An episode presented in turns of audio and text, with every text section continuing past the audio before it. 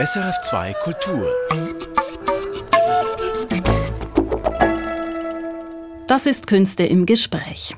Jeden Samstag gibt's hier als Bonus zum Podcast Kulturkompakt eine Episode Künste im Gespräch. Darin vertiefen wir aktuelle Ereignisse und Publikationen im Kulturbereich und ordnen sie kritisch ein. Der Wochenendbonus kommt weniger kompakt daher. Hier lassen wir uns länger Zeit für ein Thema.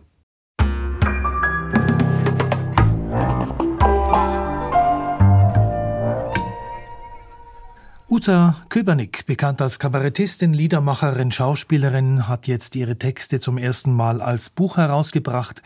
Michael Lüsi unterhält sich mit der Waldzürcherin darüber in einer Viertelstunde. Zuerst aber geht's um Klassenbewusstsein und Design. In Paola de Martins Elternhaus war Design kaum ein Thema. Die Tochter italienischer Saisonniers entschied sich dennoch Textildesignerin zu werden. Während der Ausbildung hat sie gemerkt, dass sie anfing, den Geschmack ihrer Eltern zu belächeln, und es wurde ihr seltsam zumute, mulmig. Nach Jahren beim Label Beige hat sie dem Design den Rücken gekehrt und Geschichte studiert. Sie wollte Worte finden für ihr Gefühl des Nicht-Dazugehörens in der Designwelt. Ihre wissenschaftliche Recherche liegt nun vor als Buch Give Us a Break und Noemi Gradwohl hat sich mit Paula de Martin darüber unterhalten. Erst war da ihre Faszination. Paula de Martin, 1965 geboren, gelernte Primarlehrerin, fühlte sich von der Designszene Zürichs angezogen. Ich hatte das Gefühl, das ist jetzt genau das Richtige für mich, da gehöre ich genau hin. Ich habe dann die Prüfung gemacht für die Textilfachklasse in Zürich. Das war damals noch eine ziemlich harte Selektion, 70 junge Frauen wollten unbedingt in diese Klasse, sieben haben sie genommen. Sie, das Kind von italienischen Saisonniers, war eine der sieben Auserwählten. Es hätte der Anfang einer glücklichen Karriere als Designerin werden können. Und dann geschah etwas, was viele Leute, mit denen ich später auch Interviews gemacht habe, soziale AufsteigerInnen wie ich, dass man zwar wie ein Schwamm da alles aufsaugt und das ist ein wirklich cooles Gefühl, wenn man lernt dann auch sich auszudrücken mit Stoffen jetzt bei mir, Mustern, Farben, Strukturen, Oberflächen. Und während dieser Ausbildung lernt man aber auch einen bestimmten Blick auf Konsumgewohnheiten und für Arbeiterkinder, wie ich eines war, lernt man ohne Lehrbuch auf die eigenen Eltern herabzuschauen. Paula de Martin wurde unbehaglich. Meine soziale Herkunft ist aus einer Arbeiterfamilie, die auch migrantisch ist. Meine Eltern sind in den frühen 60er Jahren aus Italien in die Schweiz migriert. Mein Vater kam aus einer verarmten Bergbauernfamilie.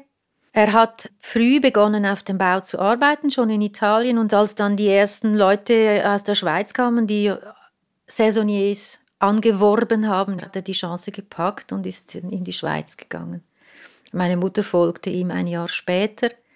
Meine Mutter war früh Dienstmädchen bei reichen Haushalten und sie hat tagsüber gearbeitet und nachts hat sie sich heimlich durch die gesamte Literatur der Weltgeschichte gelesen. In der Designausbildung fing sie an, sich für die Lebensart ihrer Eltern zu schämen. Also dieser soziale Blick, den man lernt, das war etwas, was man so mit der Zeit verinnerlicht, indem man hört, wie geurteilt wird, wie die Dozenten und Dozentinnen urteilen, wie sie sagen, das ist schlecht oder schräg. Schräg war ja so ein Begriff, wo ich gelernt habe, meine Eltern deren Geschmack, der ist sogenannt schräg. Ich habe das natürlich als Arbeiterkind nie schräg gefunden. Da merkt man schon, da ist ein, ein Urteil drin, das die Art und Weise, wie meine Eltern gelebt haben, herabsetzt, degradiert. Deutlich macht sie ihr Unbehagen an folgendem Beispiel. Es ist nicht nur das Sofa, von dem ich jetzt hier rede, sondern der ganze Lebensstil. dass meine Eltern und nicht nur meine Eltern, es ist jetzt ein ganzes Milieu oder das Arbeitermilieu, sich das Leben so einrichtet, dass es praktisch ist einerseits, aber dass man auch zeigen will, wir gehören auch dazu. Das war nicht die Avantgarde, denn die Avantgarde war das, was wir lernen wollten zu sein oder lernen mussten zu sein. Der Wohnbedarf, oder? Dort wurden wir zum Beispiel hingeschickt. Meine Eltern gingen in den Möbel Pfister. Da gab es noch andere Welten. Es gab auch noch die Welt der Secondhand-Läden, die für meine Eltern zum Beispiel aus purer Not besucht werden und nicht, weil sie cool waren. Dann plötzlich die Kehrtwende. Die Welt der Arbeiterfamilien wurde in den 1990er Jahren zum Trend. Alle meine Kolleginnen und Kollegen gingen ja in diese ehemaligen Arbeiterquartiere, als würden sie in den Dschungel Trophäen jagen. Nur dass die Trophäen eben der Lebensstil meiner Eltern war. Alles, worauf man aus gut bürgerlicher Seite heruntergeguckt hatte, wurde plötzlich total in. Ich sage dem Slumming oder Neo-Slumming. Man ging dorthin und fischte sich die schrägsten Dinge, kam damit wieder zurück in die Schulen und das brauchte man dann, um diese um die zu sublimieren und zu reinigen von ihrer ganzen Arbeitergeschichte und dann wurden sie erst cool. Dass das aber mit dem gemacht wurde, was meine Geschichte war, war für mich natürlich schmerzhaft. Das ist eine Art Raubbau an meiner eigenen Geschichte. Paula de Martin, die einst hoffnungsfrohe Designstudentin, konnte mit dieser Umdeutung ihrer Werte wenig anfangen. Mehr noch, sie litt darunter. Das hat mit mir gemacht, dass ich gemerkt habe, wenn ich wirklich ankommen will in dieser Szene, muss ich einen Teil von mir wirklich wegwaschen, reinwaschen. Und diesen Begriff wähle ich mit Bedacht. Was also tun? Erst ging sie ihren Weg als Designerin weiter, schloss also ihre Ausbildung ab und gründete in Zürich mit Kolleginnen das bis heute bestehende Textillabel Beige. Doch ihr Unbehagen blieb. Es ist, als würde man einen Teil des eigenen Körpers abschneiden. Man will nicht ohne einen Arm durch die Welt oder ohne Kopf oder diese Schere im Kopf, oder gewisse Gedanken und Geschichten ständig abschneiden.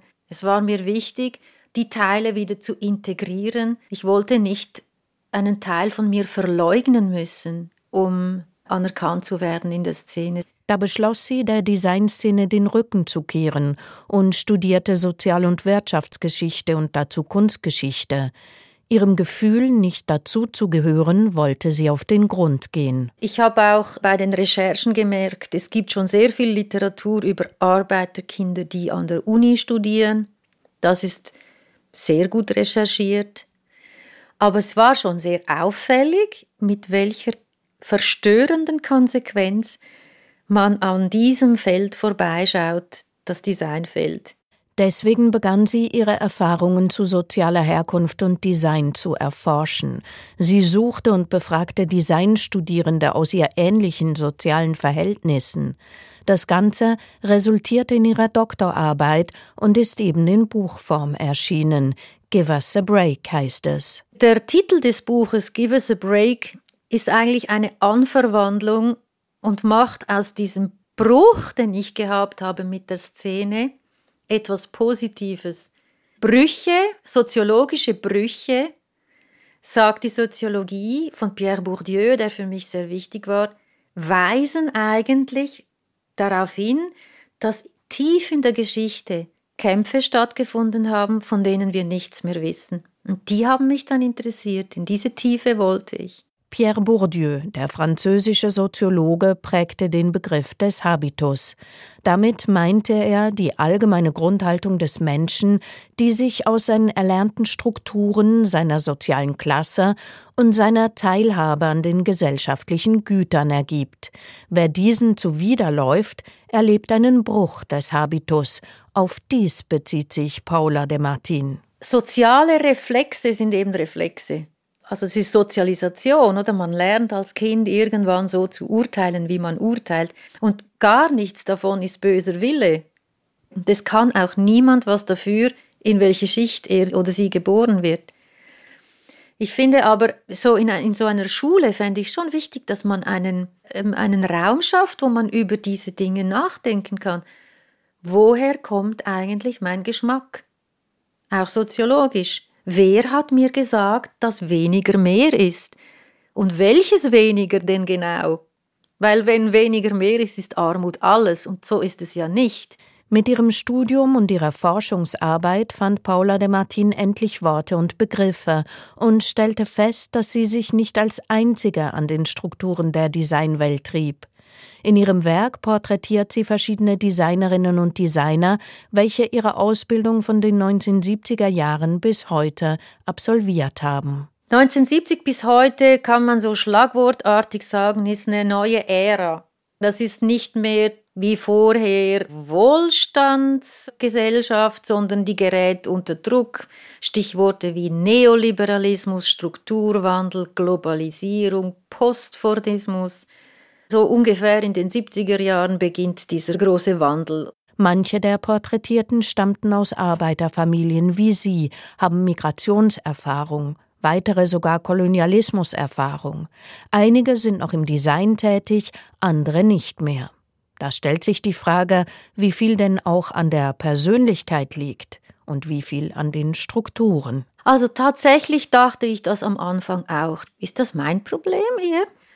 Es ist eben so, dass wir immer beides sind. Wir haben eine Persönlichkeit und es gibt objektive Bedingungen. Und ich glaube, dass der Spielraum da in diesem Zwischenraum ist. Wäre es denn nicht eine Möglichkeit gewesen, mit der eigenen Persönlichkeit dem entgegenzuwirken, also Designerin zu bleiben und damit die eigene Geschichte mitzuerzählen? Mir fehlte die Sprache, die Begriffe, um das, was Sie jetzt sagen, also auch in die Tat umzusetzen. Bald einmal stellte sie fest, dass ihr das mangelnde Geschichtsbewusstsein am Designbetrieb zu schaffen machte. An einem bestimmten Punkt habe ich gemerkt, die Geschichte der sozialen Ungleichheit oder einer Ästhetik der sozialen Ungleichheit, die ist nicht geschrieben. Und wir brauchen Geschichte, um uns zu orientieren in der Gegenwart. Bereits während des Studiums in den Nullerjahren begann sie, an Kunstschulen auf diesem Gebiet zu unterrichten. Das Thema war Design und Klasse oder Design des sozialen Aufstiegs oder Design und soziale Herkunft. Es gab dann so verschiedene Titel. Und das Spannende fand ich eben, dass diese Seminare überrannt wurden. Es waren so viele junge Leute daran interessiert. Ich glaube, diese ökologischen Krisen, dann die Finanzwirtschaftskrise 2008, das hat wirklich an den jungen Leuten gerüttelt, dass sie plötzlich auch ein Interesse an Geschichte hatten und auch an Sozialgeschichte. Heute arbeitet Paula de Martin als Designhistorikerin und Designtheoretikerin und lehrt Designgeschichte mit Schwerpunkt Klassismus an der Zürcher Hochschule der Künste und an der ETH Zürich. Zudem engagiert sie sich in der Aufarbeitung der Situation illegalisierter Saisonnier-Familien in der Schweiz. Soziale Herkunft mitdenken an allen Orten, das ist ihr wichtig.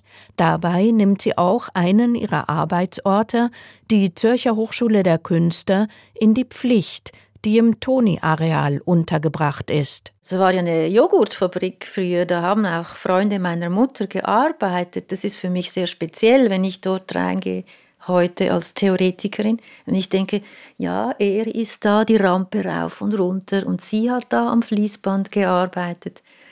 Das wissen wir ja alles nicht mehr, das wurde ja auch gelöscht.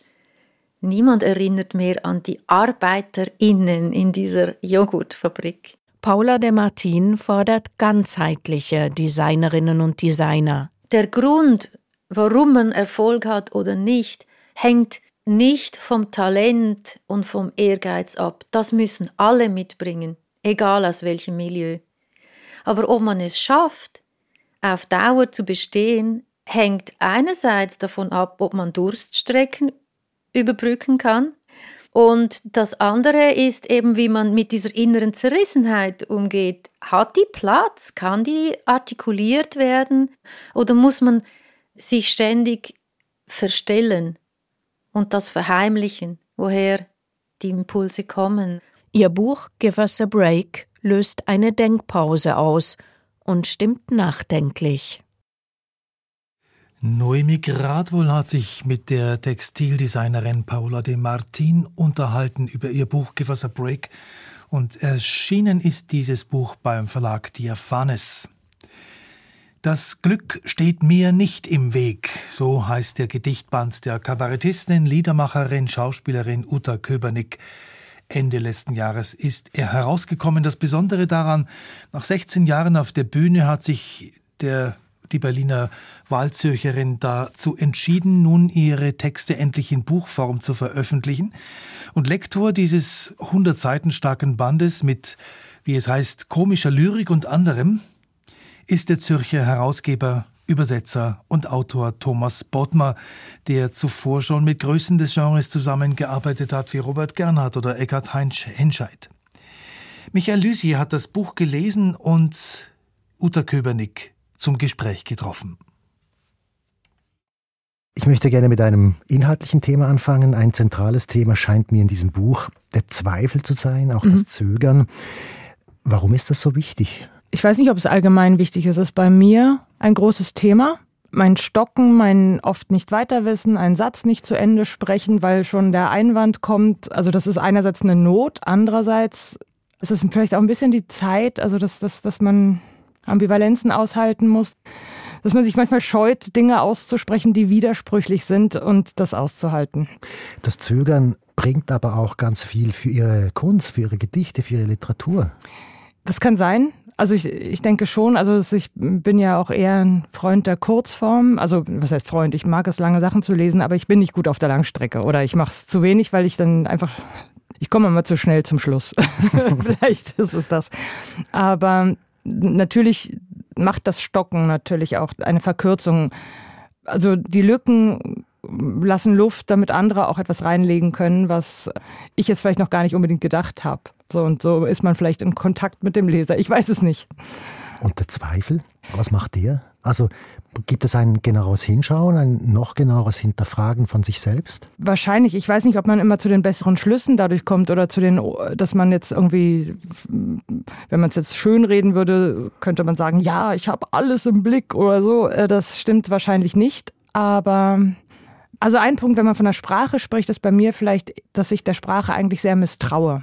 Bei anderen Kollegen oder Kolleginnen habe ich das Gefühl, sie vertrauen ihr und das ist manchmal der einzige Ort, wo sie sich äußern können. Und mein Motor ist eher das Misstrauen gegenüber der Sprache, weil ich das Gefühl habe, dass sie mehr Missverständnisse produziert als Verständigung. Aber die Momente, wo Verständigungen stattfindet, sind natürlich sehr schön.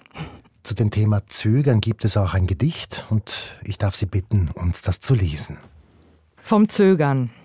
Oh, Zögern du tobender Stillstand, du ewiges Patt, du Stau, du Vorort der Tat. Du Freund der verpassten Gelegenheit, o Zögern, du kostest so viel Zeit und wirst an ihr nicht satt, o Zögern. Du leiser Verächter des Aktionismus bist Faulheit, getrieben vom Perfektionismus. Da wuchert im Kopf ein ganzer Roman, breitet sich aus und dann, ja, dann endet's als Aphorismus. Oh, zögern. Du elender Saboteur. Oh nein, ich fall nicht mehr auf dich herein. Du stellst mich ganz bloß. Du machst dich so groß und mich klein. Oh, zögern. Zum Schluss also folgender Vermerk. Such dir doch auch mal einen anderen Zwerg darfst gerne einen Despoten erschüttern, störe ihn beim Kanonenfüttern, verrichte dort dein Werk. O oh, Zögern. Kommen wir zum Buch konkret. Ja. Was hat Sie bewogen, jetzt nach 16 Jahren das auch in Buchform herauszubringen? Das sind ja Bühnentexte ursprünglich, Lieder und so weiter. Ja. Und jetzt ein Buch. Was hat Sie bewogen, das zu tun? Also seit ich auf Tour bin und das mache, wurde eigentlich fast immer nach Vorstellungen gefragt, ob es davon nicht mal ein Buch gibt und so weiter. Oder da waren irgendwelche Sätze und man wollte sich's gern merken. Oder manchmal sollte ich noch einen aufschreiben, weil man dann noch nachhing. Und ich hatte das schon lange vor, aber ich bin kein Organisationstalent, überhaupt nicht. Und bin es einfach nicht angegangen. Und jetzt muss ich sagen, kamen zwei Umstände, die waren dafür gut, nämlich Lockdown, dass ich mal mein Material einfach gesammelt habe, was ich schon lange mal wollte. Das waren viele Zettel in Schubladen, in alten Tagebüchern und so weiter. Ich habe wirklich ein Chaos in meinem Material und ich hatte das Glück, den Lektor dieses Buches über einen anderen Weg mal kennengelernt zu haben, den Tommy Bodmer, Thomas Bodmer, den ich gefragt habe, ob er mal mein Material sichten würde und wo er vom, mit dem Außenblick sagt, das taugt was und das nicht. Er soll ja gesagt haben, dass er sich Texte wünscht, die nicht für die Bühne unbedingt funktionieren, sondern auch zum Lesen, dass ihm das ganz wichtig ist. Also es war so, dass ich das eigentlich ihm geben konnte und auch mit der Bitte, dass ich das teilweise gar nicht mehr einschätzen kann, weil es manche Texte eben als Lied gibt.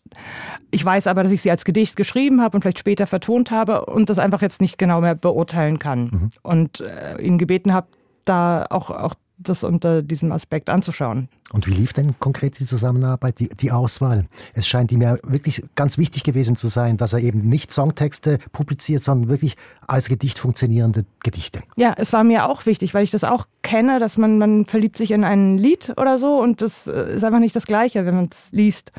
Das hat gut funktioniert. Ich habe ihm einfach da vertraut und ich glaube, da lag ich völlig richtig, weil er da auch viel Erfahrung hat. Und ich muss auch sagen, diese Zusammenarbeit war auch deshalb, also es war eh sehr schön, aber ich hänge an dem Buch in, mit einer gewissen Distanz, weil manche Sachen wirklich schon sehr alt sind, manche sind ganz frisch. Also es ist wirklich so eine Sammlung. Ich habe die Auswahl der Texte dem Tommy überlassen und hatte da auch nicht wirklich was einzuwenden. Und es ist so ein bisschen, ich habe wie was weggegeben und jemand anders hat etwas zusammengestellt und das war total gut so. Das heißt, Sie konnten gut abgeben. In diesem Fall schon, weil ich denke, wenn ich jetzt wirklich ein Buch geschrieben hätte, gerade aus dem Moment hätte ich wahrscheinlich äh, mehr gekämpft oder vielleicht gesagt, oder wäre vielleicht auch ein Verletzter gewesen, wenn etwas geändert worden wäre oder so, dann in diesem Prozess war ich nicht. Kommen wir zum nächsten Gedicht. Das ist ein Liebesgedicht und heißt Kritik der modernen Paarbeziehung. Da muss ich mal dazu sagen, den Titel hat Tommy gemacht. Ja, der klingt so nach Frankfurter der, der, Schule. Genau, klingt voll Neue nach Frankfurter Schule. genau. Und ich habe es gelassen. Ich finde es, find, aber ich, ich, das hat wieder was Neues für mich aufgeworfen. Ich finde es schön. Das, ich finde es total okay. Wo steht denn dieses das Ding, die Fahne? 70. 70. Wenn ich die Fahne bin und du der Wind, mag das bedenklich sein. Dennoch, ich finde, auch wenn ich mich nach dir drehe, immerhin, ich wehe. Welche Themen interessieren Sie? Also wann denken Sie, das ist jetzt etwas, worüber ich jetzt was schreiben kann? Ähm, ist gar nicht so einfach zu sagen, wenn mich etwas bewegt oder auch ärgert oder ich einen Widerspruch sehe oder etwas für mich nicht ganz auflösen kann, dann versuche ich das schreibenderweise. Jetzt bei diesem Buch sind jetzt nicht groß politische Sachen drin. Ich habe von der Bühne her natürlich immer wieder Stoffe drin gehabt, die einerseits aktuell oder, oder einfach grundsätzlich ein gesellschaftliches Thema waren. Manchmal ist so, durch irgendwelche Fernsehsendungen, die Anstalt oder so, ist man auf, in denen ich auch aufgetreten bin, ist man auf Themen gestoßen, mit denen man sich vielleicht noch nicht auseinandergesetzt hatte und es dann getan hat und dann kommt man in einen Sog, beschäftigt sich, stößt aufs nächste. Ja. Ich habe den Eindruck, dass das, ja, Sie haben politisch gesagt, ich weiß, dass Sie politische Haltungen auch manchmal haben auf der Bühne und in den Liedern. Aber ich habe hier das Gefühl, es geht eher um große Sachen wie Liebe. Mhm. Wie, wie, wie, Zweifel haben wir schon angesprochen. Mhm. Also Dinge, die sie unmittelbar betreffen, als jetzt beispielsweise eine politische Situation. Ja, in dem Buch auf jeden Fall. Und das sind auch die Sachen, über die ich am genauesten schreiben kann. Weil sie sich meiner Beobachtung nicht ganz so entziehen wie, wie eben manche äh, politische Themen, die dann überfrachtet, überschichtet sind von also wo man mehr wegräumen muss unter Umständen. Und wie entstehen Ihre Texte? Wie arbeiten Sie? Also wenn ich anfange, also am Gedicht und so weiter, dann kann ich damit richtig viel Zeit verbringen, hier wieder zu ändern, da wieder. Also dann werde ich, kommt echt die Nagelfeile. Ja, und dann, dann gibt es andere Sachen, wo ich eher ein Sammler bin. Das, wo ich gar nicht sagen kann, boah, das habe ich mir ausgedacht, sondern es ist im richtigen Moment den Gedanken aufgeschrieben oder gesehen, was drinsteckt und dann hingeschrieben und dann ist es ein Aphorismus geworden oder so. Oder auch in dem Moment vielleicht noch gar nicht gewusst, dann auf, mal auf der, wenn ich gemerkt habe, oh, bei mir macht das was. Ich weiß aber gar nicht genau was. Ich probiere das auf der Bühne und dann merke ich, ist da ein Raunen, ist da ein Lachen, ist da ein, kann nichts mit anfangen, ist da ein Hä oder so. Dann weiß ich danach mehr. Also das geht auch nur eigentlich in, in Kontakt und in der Resonanz schlussendlich. Inwieweit spielt es heute in Ihren Texten noch eine Rolle, dass Sie ursprünglich aus Ostdeutschland kommen, dass Sie in einer anderen Gesellschaft aufgewachsen sind? Es spielt immer wieder eine Rolle, weil ich natürlich meine Biografie äh, immer merke ich in, in Gesprächen, abgleichen muss, wenn ich Dinge nicht verstehe oder anders verstehe, dann hat das manchmal damit zu tun. Also zum Beispiel auch feministische Themen, wo ich durchaus dabei bin, habe ich aber eine andere Herkunft und habe andere blinde Flecken. Die zu entdecken, passiert nur im Austausch. Also ich habe als Mädchen nicht erfahren, dass Mädchen nicht alles dürfen, zum Beispiel. Also das, das war anders. Und das geht nur im Austausch zu merken, welche Entwicklungen hat man da gemacht oder das Gendern ist für mich durchaus auch ein Thema, wo ich zwiespältig unterwegs bin und ähm, mir das einerseits sehr einleuchtet, andererseits eben auch trotzdem sehr schwer fällt. Warum? Ja, das hat wahrscheinlich mit dem Osten zu tun, weil das jetzt ja auch das oft das Argument, das berechtigte Argument ist, dass die Sprache schon das hergeben muss, dass es äh, man als Mädchen das auch kann.